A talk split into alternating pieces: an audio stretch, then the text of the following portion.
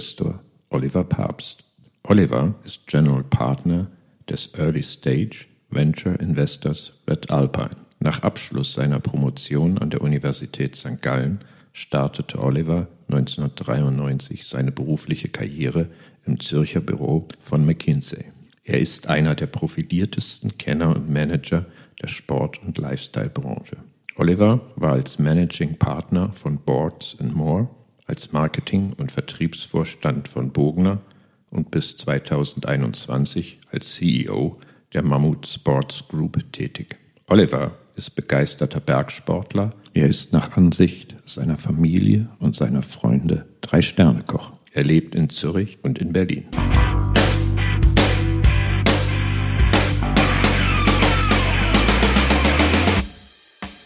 Hanna, erstmal vielen Dank für die Einladung. Ich freue mich wirklich hier zu sitzen, weil ich ein großer Fan bin von eurem Podcast. Ich bin seit Tag eins begeisterter Hörer und möchte euch wirklich ein Kompliment machen, weil die Form, die ihr gewählt habt, ihr drei zusammen, wirklich, das macht große Freude und ich lerne natürlich auch immer was. Gut, Oliver, dann freue ich mich, dich ein bisschen näher kennenzulernen mit den Einstiegsfragen. Erstmal die erste Frage, die bislang jeder Gast gestellt bekommen hat. Was ist denn deine Lieblingsmarke? Ja, die kann ich eigentlich gar nicht geben, weil ich habe eine Reihe von Lieblingsmarken. Das ist natürlich fast feige, das so zu beantworten. Aber ich habe darüber reflektiert. Ich habe eine Marke, die ich unglaublich schön finde im Hospitality-Bereich. Dann habe ich natürlich eine Automarke, die ich liebe, eine Uhrenmarke, die ich liebe, eine Klamottenmarke, Sportmarke. Wenn ich das alles zusammenfasse, ist es im Grunde genommen Four Seasons. Es ist ein unglaubliches Erlebnis von dem Moment an, wo du die Tür betrittst, bis du das äh, Hotel oder die Anlage verlässt. Das gesamte das Erlebnis, was sie dir im Grunde genommen verkaufen, das Erlebnis, was sie dir bieten, das ist wahrscheinlich das, was mich am meisten auch aus professionellen Gesichtspunkten begeistert. Alles klar. Welcher Claim würde dich beschreiben? Ja, das ist ganz einfach, den hat mein Vater mir jeden Morgen fast mitgegeben. The limit is the sky. If you say the sky is the limit, you mean that there is nothing to prevent someone or something from being very successful. Im Grunde genommen habe ich das als Kind mitbekommen und es begleitet mich seitdem. Also es ist dein persönlicher Claim, damit wirbt keine Marke, oder? Ich denke nicht. Ja, sehr schön. Was war so dein persönlich größter Pivot? Ja, der ist gar nicht so lange her. Ich habe ja bis September letzten Jahres Mammut geführt. Mit großer Freude habe ich übrigens vernommen, dass einer eurer Gäste Mammut als seine Lieblingsmarke genannt hat. Da war ich total stolz. Und nach dem Verkauf von Mammut habe ich mich entschieden, nicht mehr in einer operativen Rolle als CEO zu arbeiten und mache seitdem Venture Capital. Das heißt, ich bin seit Mai General Partner bei Red Alpine, Venture Partners in Zürich. Wir haben auch ein Büro in Berlin. Und das war ein großer Pivot. Ja, wenn man weiß eigentlich, wie man so einen Tag als CEO, ein Unternehmen als CEO, eine Marke als CEO entwickelt, begleitet, auch fast immer in einer Industrie. Ich habe ja mein Leben in der Sportindustrie mehr oder weniger verbracht. Dann da rauszugehen und zu pivoten, das ist eine Riesenfreude, aber ich merke, meine Lernkurve ist so steil wie noch nie. Was muss bei jeder Wanderung dabei sein? Ein guter Freund.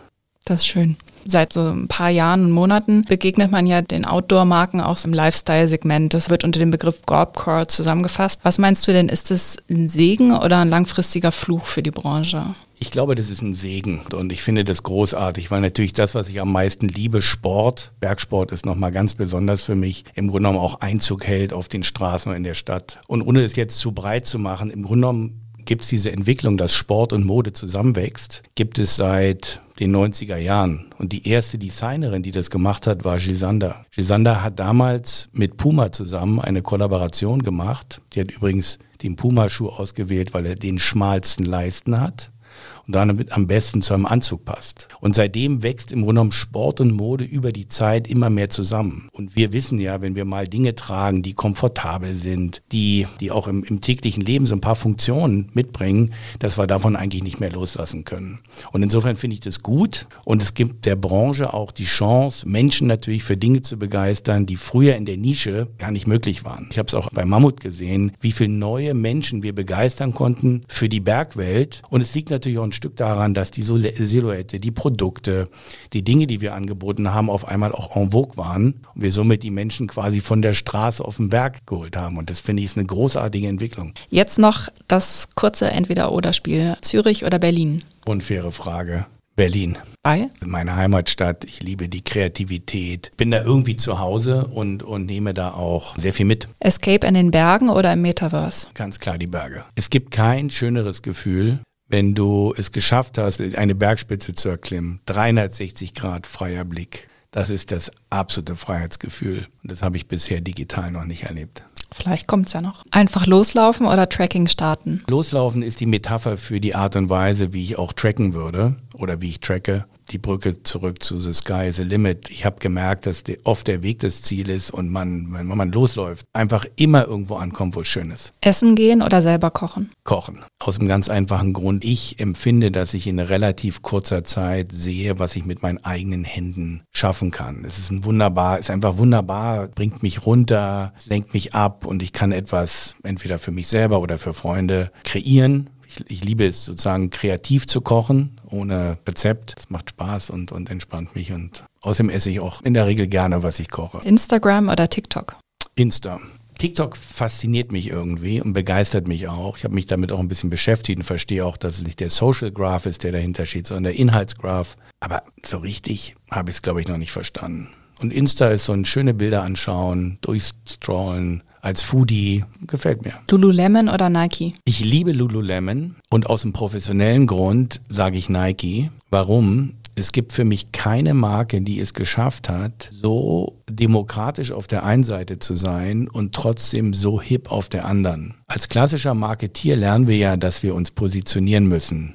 Premium, Mitte, unten. Und wenn man sich anschaut, wie es ein Nike schafft, mit der gleichen Brand ein Sneaker für 950 Euro zu verkaufen und für 69,90 oder 49,90 und global Relevanz zu haben, begehrt zu sein und Inhalte zu transportieren, dann finde ich aus einer professionellen Sicht das eine absolute Top-Brand.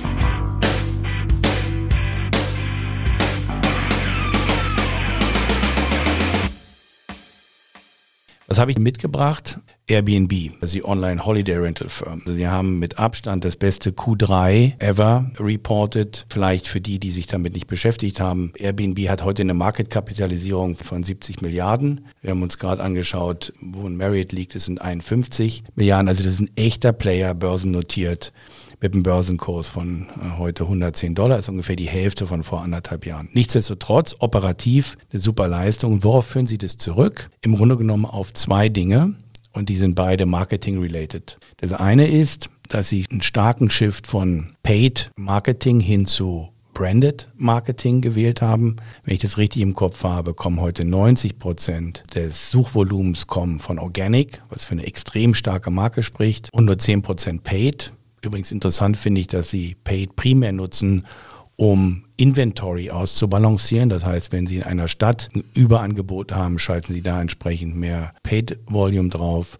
Aber im Kern sieht es so aus, als wenn Sie einen Großteil Ihrer Profitabilität tatsächlich dadurch hinbekommen, dass Sie im letzten Jahr stark an der Marke gearbeitet haben. Der CEO spricht davon, dass Sie heute mehr in Education investieren statt in Buying Customers. Und das finde ich großartigen Move und mit so einer starken Marke, die Airbnb auch ist, die wunderbare Erlebnisse verkaufen oder vermarkten, glaube ich, ist doch richtig. Das Zweite, was ich interessant finde, und da habe ich auch einen kleinen Brückenschlag zu dem, worüber wir sehr intensiv zum Beispiel bei Mammut gesprochen haben oder auch bei, bei Bogner, ist die Frage, wie stelle ich eigentlich eine Marketingorganisation auf, die Marketing Performance sprich Paid, pushen muss und gleichzeitig Brand spielen muss. Das ist vom Mindset her eine ganz andere Aufgabe, die die Marketeers oder die Menschen, die in so einer Organisation arbeiten, erfüllen müssen. Da allerdings das Paid-Volumen bei vielen der Brands heute so hoch ist, muss man ja einen Weg finden, wie man es in einer Organisation, in einer Abteilung koordiniert und fokussiert und nicht in unterschiedlichen Silos. Und darauf weist er eben auch hin, dass sie umgestellt haben von einer multiplen Marketingorganisation, er hat gesprochen von vier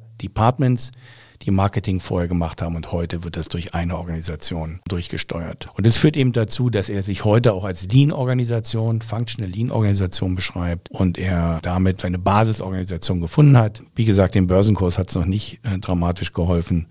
Heute halbiert zu vor anderthalb Jahren. Wobei das sich vielleicht auch noch verändern kann. Die Nachricht ist ja noch relativ frisch raus. Ich bin kein Börsenguru, deswegen kann ich die Antwort nicht geben, aber die Märkte reagieren ja relativ schnell oder nehmen das eigentlich schon voraus. Was wir sehen, ist ja, dass grundsätzlich Tech-Werte enorm gelitten haben oder einen Dämpfer bekommen haben. Und ich würde sagen, das passt eigentlich eher in dieses Bild. Per se, finde ich, ist das ein Top-Unternehmen und bei der Börsenkapitalisierung, die ich genannt habe, auch, glaube ich, ordentlich bewertet. Und jetzt muss man schauen, wie die das noch weiter skalieren können. Ich bin übrigens ein großer Fan von Airbnb.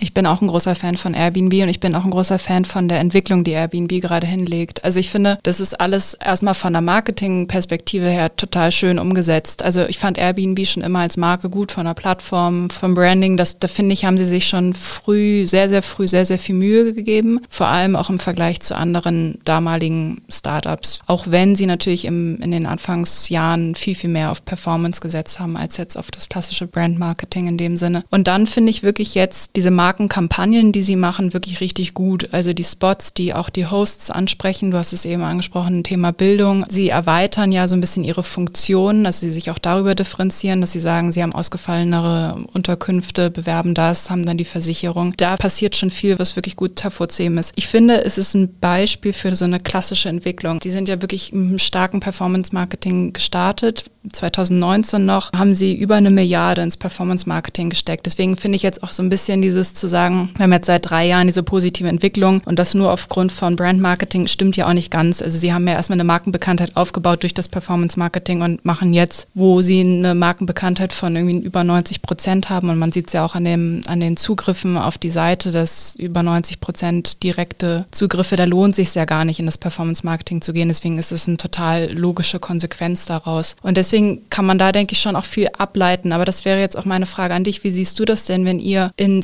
Startups investiert? Wie wichtig ist euch da die Marke und was für einen Stellenwert hat die Marke? Man kann das so generell gar nicht beantworten. Wir sind bei Red Alpine ein Frühphaseninvestor.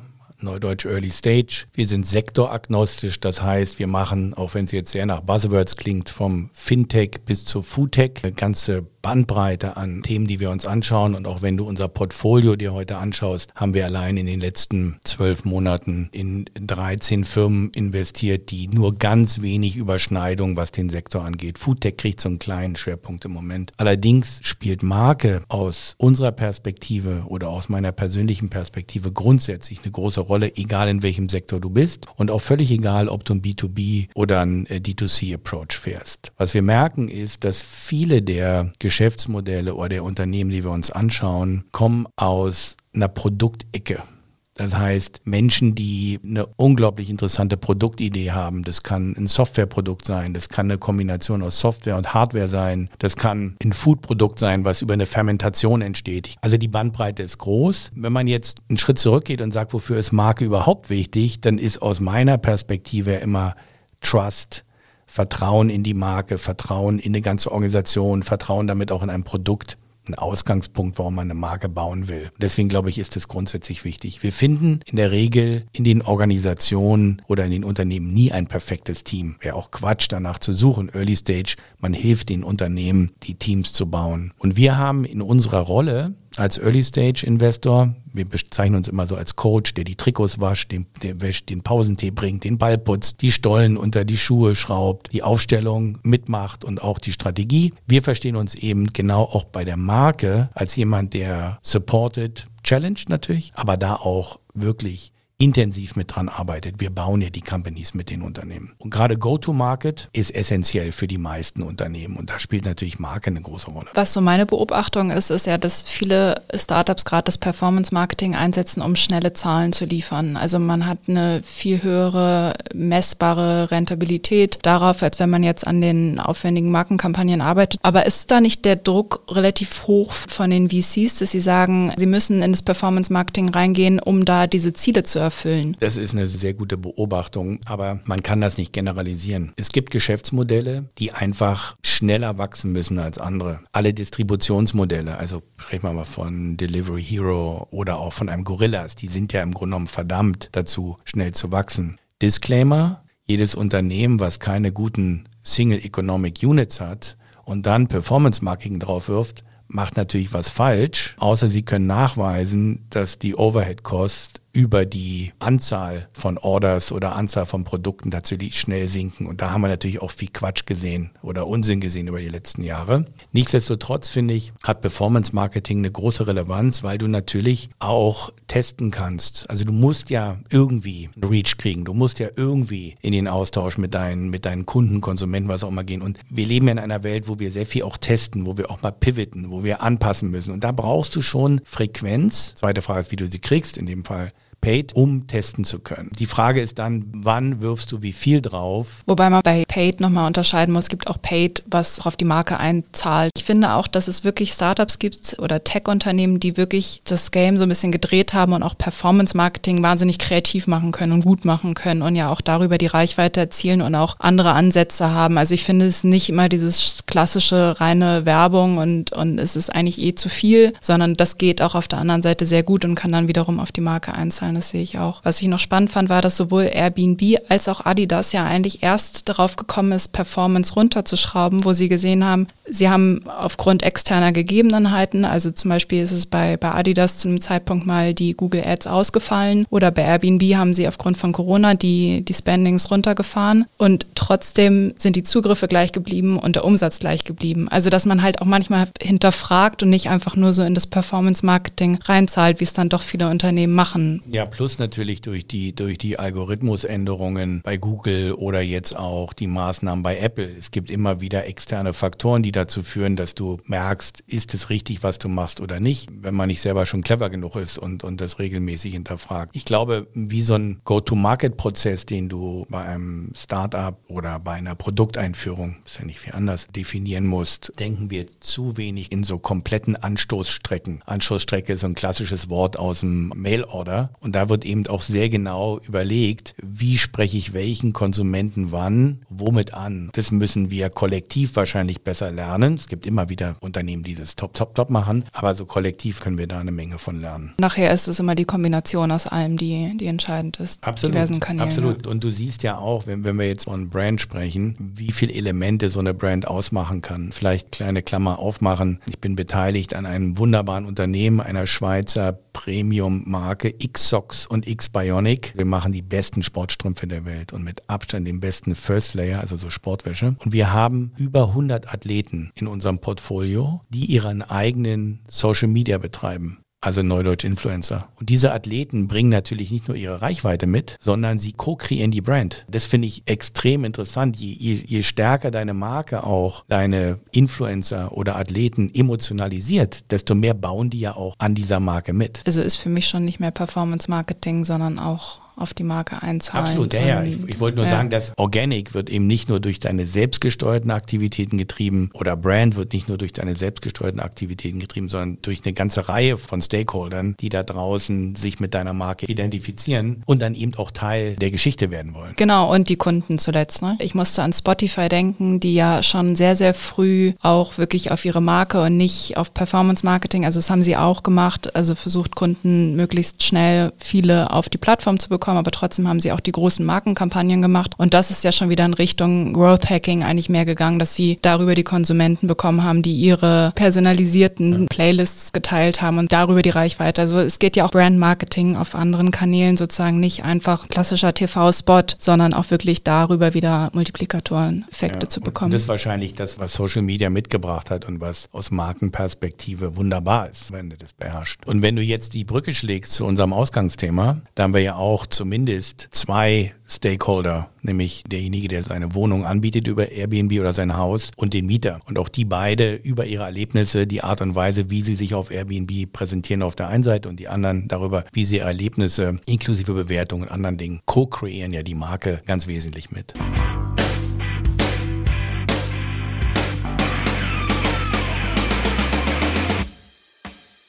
Dann freue ich mich auf das zweite Thema. Es knüpft so ein bisschen an unsere vorherige Diskussion an. Ich habe in den letzten Wochen so beobachtet, dass die Zeit der D2C-Marken laut vielen Medien vorbei sein soll. Also D2C-Marken, die Direktvertrieb über digitale Kanäle, also überwiegend digitale Kanäle betreiben. Das letzte Jahrzehnt war relativ stark geprägt von so einem D2C-Boom. Also Marken wie, wie Casper, Dollar Shave Club, Peloton setzten auf die eigenen Online-Shops, aber dann auch auf eigene Ladengeschäfte Geschäfte, haben da unglaubliche Summen reingesteckt und das Werteversprechen von D2C war ja relativ verlockend. Der Zwischenhandel wird ausgeschaltet, man kann bei den Gewinnspannen einsparen und das an den Kunden weitergeben. Diese D2C-Brands haben sowohl bei Investoren als auch bei den Konsumenten für Begeisterung gesorgt, haben zu extremen Bewertungen geführt. Wenn man jetzt an Warby Parker zum Beispiel denkt, fünf Jahre nach Gründung bereits Unicorn oder auch der Börsengang von Allbirds mit 300 Millionen US-Dollar Bewertung. Und nun merkt man so einen Wandel Handel, dass ehemals reine D2C-Marken wie Glossier oder Allbirds Deals mit Großhändlern wie Sephora oder Zalando schließen. Und man könnte jetzt hier von so einer ja, fast Rückbesinnung sprechen. Also Marken wenden sich Händlern zu, die sie ursprünglich abgelehnt hatten. Und daneben kommt eine Generation digitaler Medien, die von Beginn an Großhandelspartner in die Geschäftspläne einbinden. Also die Zahl reiner D2C-Marken wird immer kleiner. Jetzt meine Frage an dich mit deiner Expertise aus deiner Mammutzeit, aber auch jetzt im Startup-Bereich. Ist die Ära des Alleingangs im Sinne von D2C-Marken vorbei? Meine Antwort wäre nein, weil ich glaube, dass der, nennen wir ihn mal Kanalmix der D2C-Brands, die Wholesale-Partner eben nur zu einem geringen Anteil mit berücksichtigen wird. Ich kann dir den Prozentsatz nicht sagen, aber ein Orbit wird über den Daumen gepeilt nicht als 20 Prozent seiner Umsätze über B2B-Partner machen. Insofern wird der Lead-Kanal D2C sein. Die Ausrichtung der Organisation wird auf die Konsumenten sein und sie sehen den Handelspartner im Grunde genommen als einen Baustein in ihrem Geschäftsmodell. Und es ist auch gut so, weil sie damit ihr Leistungsversprechen erweitern. Wir sind eigentlich fast wieder beim Co-Kreieren der Marke. Das eine ist ja, den direkten Kontakt zum Konsumenten zu haben, Daten, Services etc. Das andere ist aber, wie viel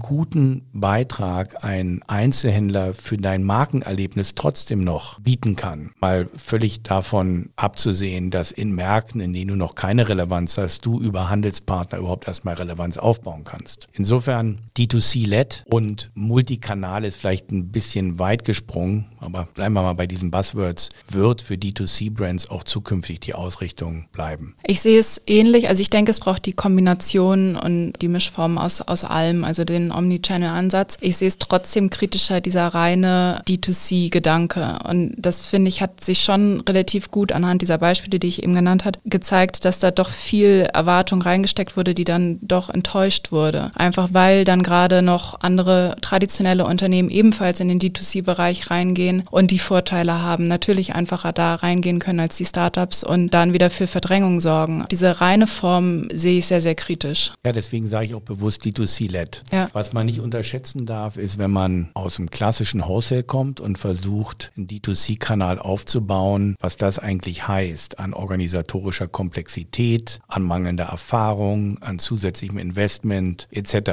Und genau das Gleiche gilt übrigens vice versa für D2C-Brands, die sich auf einmal damit beschäftigen müssen, ja, wie spreche ich überhaupt einen Handelspartner an? Da gibt es im Zweifel im Marketing oder Vertriebsteam einfach niemanden, der schon jemals in seinem Leben mit einem klassischen Einzelhändler gesprochen hat. Und den jetzt davon zu überzeugen, die Marke auf seiner Fläche zu zeigen, ihm sozusagen das Wichtigste, was er hat, zu schenken, Fläche und Reach, muss ja beim Einzelhändler auch von Reach sprechen, das bedarf eben für Überzeugungskraft. Und das heißt Komplexität, Komplexität heißt Kosten und da sind ja dann auch viele originär als D2C-Brand gestartete Marken so ein Stück weit dann an ihre Grenzen gekommen, das wirklich auch gut auszuspielen. Aber wir sehen übrigens auch, ohne das zu sehr ausführen zu wollen, dass klassische durch ein Wholesale getriebene Marken, nehmen wir mal ein Adidas oder Nike, um in dieser Industrie zu bleiben, die haben einen ganz starken Push in Richtung D2C, respektive nicht nur in eigene Läden, sondern auch gerade E-Commerce gemacht. Und auch da merkst du, wie die so ein Stück weit das korrigieren und wieder mehr Rücksicht nehmen auf das klassische Fachhandelsgeschäft, weil sie brauchen die, um nicht nur ein gewisses Klientel, also Konsumenten anzusprechen, sondern auch ihre Geschichten an einem Touchpoint, der total wertvoll ist, Zugang zu hochwertigen Kunden auch ausspielen zu können. Ja, das fand ich auch relativ eindrücklich. Also Nike hat ja 2019 gesagt, undifferenzierter mittelmäßiger Einzelhandel wird nicht überleben. Also die haben ja vollkommen auf D2C gesetzt und jetzt sieht man die Rückbewegung. Und wir haben bei beispielhaft Puma jetzt gerade in diesem Monat, die ein höheres um Umsatzwachstum im Großhandel haben als im D2C. Also es liegt jetzt bei 20 Prozent, im D2C bei 6,5. Also das finde ich schon eindrücklich, dass auch wieder der Handel eingesetzt werden kann, um da Vorteile zu erzielen. Und das sieht man jetzt auch bei Nike und Adidas, die das so dezidiert sich von differenziert haben. Ich glaube, da ist auch zu trennen. Also es gibt sicherlich Händler, mit denen man besser zusammenarbeiten kann, wo auch der Fit ist zwischen der Handelsmarke und der eigenen Marke. Dann die Zielgruppen dahinter. Also ich denke, da kann man wirklich gezieltes aussteuern, dass das passt. Was du eben gesagt hast, dass die Startups die Herausforderungen haben, auch zum Handel zu kommen. Ich denke, da gibt es aber schon Marken, die bei den Händlern gesucht werden. Also zum Beispiel hat Sephora lange Glossier nicht geführt und das war eine der meistgesuchten Marken auf der Plattform. Also da geht es natürlich auch wieder um Markenstärke. Welche Bekanntheit habe ich schon und wie sehr bin ich gefragt auf diesen Plattformen? Absolut, weil natürlich Glossier eine hohe Relevanz hat und dann auch Reach mitbringt. Ne? Im ja. Grunde genommen ist Reach eine echte Währung. Was ich noch so als, als weitere Form sehe, sind die, die Plattformen, wie zum Beispiel jetzt Zalando, die jetzt nicht mehr Großhändler in dem Sinne sind. Also machen sie ja noch 70 Prozent des Umsatzes. Aber darüber hinaus bieten sie ja auch einfach Marken eine Plattform, dass die dort selber ihre Produkte vertreiben. Und das finde ich ist nochmal ein ganz spannender Ansatz, weil das so die Vorteile vereint zwischen, man hat natürlich eine größere Akquisition, aber auf der anderen Seite hat man auch mehr selber in der Hand in der Preisgestaltung, in der Gestaltung der Subseiten. Also für beide Seiten Seiten sehe ich da nochmal einen ordentlichen Vorteil. Der Grund, warum ein Zalando ähnlich wie ein Amazon in diese Richtung geht, ist natürlich, dass sie ihre Tech-Plattform leveragen wollen. Und wenn sie eben die Ware nicht einkaufen, ein geringeres Networking Capital haben, das ist ökonomisch total interessant. Sie kriegen ordentlichen Cut, also Anteil an dem Verkauf und verkaufen heute ja mehr Leistung als nur die Plattform, sprich die Seite. Sie verkaufen ihren Reach, zahlt eine Gebühr für ein, ein, Ranking auf der Seite. Also das ist ja. wirklich ein neues Geschäftsmodell, was im Zweifel Amazon erfunden hat. Du hast recht, es gibt, wenn man das gut macht, auch der Marke eine gute Möglichkeit, ihr Angebot besser auszusteuern. Ich komme eigentlich zurück darauf, das ist ein Baustein in deinem Vertriebsmix. Was dir natürlich fehlt versus eigenem D2C oder eigener E-Commerce-Plattform ist tatsächlich Kundendaten. Aber ich finde es ein gutes Modell und in meiner Denke musst du als Marke, wenn der Kanal zu dir passt, wenn der Absender, also sprich die Handelsmarke zu deiner Brand passt, muss man eigentlich versuchen, versuchen, selektiv diese ganzen Dinge auszuprobieren. Mein Learning ist eigentlich, irgendwann kommen die meisten der Kunden dann doch zum Spezialisten und es bist dann du als Brand. Also insofern macht es auch Sinn, in diese Plattform, in diese anderen Kanäle zu investieren, weil du doch viel davon dann selber leveragen kannst. Sei es als Auftritt der Marke im Netz, ist ja das größte Schaufenster, was du hast, global möglichst ausgesteuert, oder tatsächlich durch Commerce.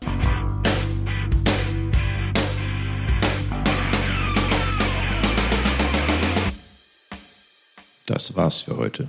Laut Gründer und CEO Brian Chesky ist Airbnb, was Umsatz und Profit angehen, nach dem Corona-bedingten Einbruch wieder sehr gut auf Kurs. Welche Rolle spielt der Shift vom Performance-Marketing hin zu mehr Investitionen in die Markenpflege? Immer mehr reine D2C-Konzepte kommen unter Druck. Sind deren Tage gezählt? Werden zukünftig nur multiple Distributionskonzepte die D2C mit Präsenz bei Händlern wie Sephora oder Sportcheck und auf Plattformen wie Zalando oder Amazon kombinieren, erfolgreich sein. Falls ihr mehr zu diesen Fragen wisst als Oliver und Hannah, könnt ihr auf unseren LinkedIn- und Instagram-Channels eure Weisheiten mit uns und der restlichen Marketing-Community teilen. Die Links findet ihr in den Show Notes. Zudem befinden sich dort auch Links zu verschiedenen Quellen, die Auskunft zu den heute diskutierten Themen geben. Auf Wiederhören.